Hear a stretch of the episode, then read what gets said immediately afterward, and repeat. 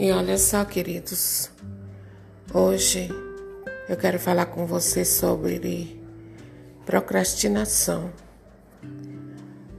Eu e você, nós temos este hábito de ir deixando as coisas para amanhã, para depois, e quando a gente vê o tempo passou, nós vamos procrastinando adiando as coisas. E nós não somos senhores do amanhã. Não sabemos o que vai nos acontecer amanhã. Então, queridos, aquilo que nós temos de fazer hoje, nós precisamos fazer hoje. Por exemplo, se temos que ir à presença do Senhor, é hoje, não é amanhã porque amanhã nós não sabemos se vamos estar aqui nessa terra. Então não deixe para amanhã aquilo que você pode fazer hoje. Não deixe de ir à casa de Deus hoje. Não deixe de visitar alguém que você ama hoje. Não deixe de fazer o bem hoje. Não procrastine.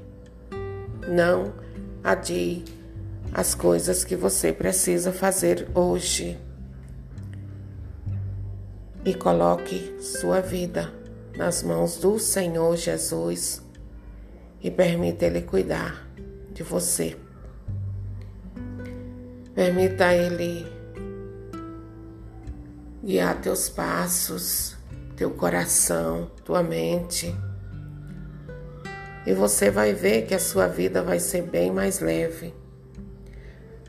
Não deixe para amanhã o perdão que você precisa dar hoje. Não deixe para amanhã a reconciliação que você precisa hoje com alguém. Porque o amanhã nós não sabemos o que vai acontecer. Porque não nos pertence. Só Deus é quem sabe. Então, que você possa fazer hoje tudo aquilo que que o Espírito Santo tocar no teu coração para fazer.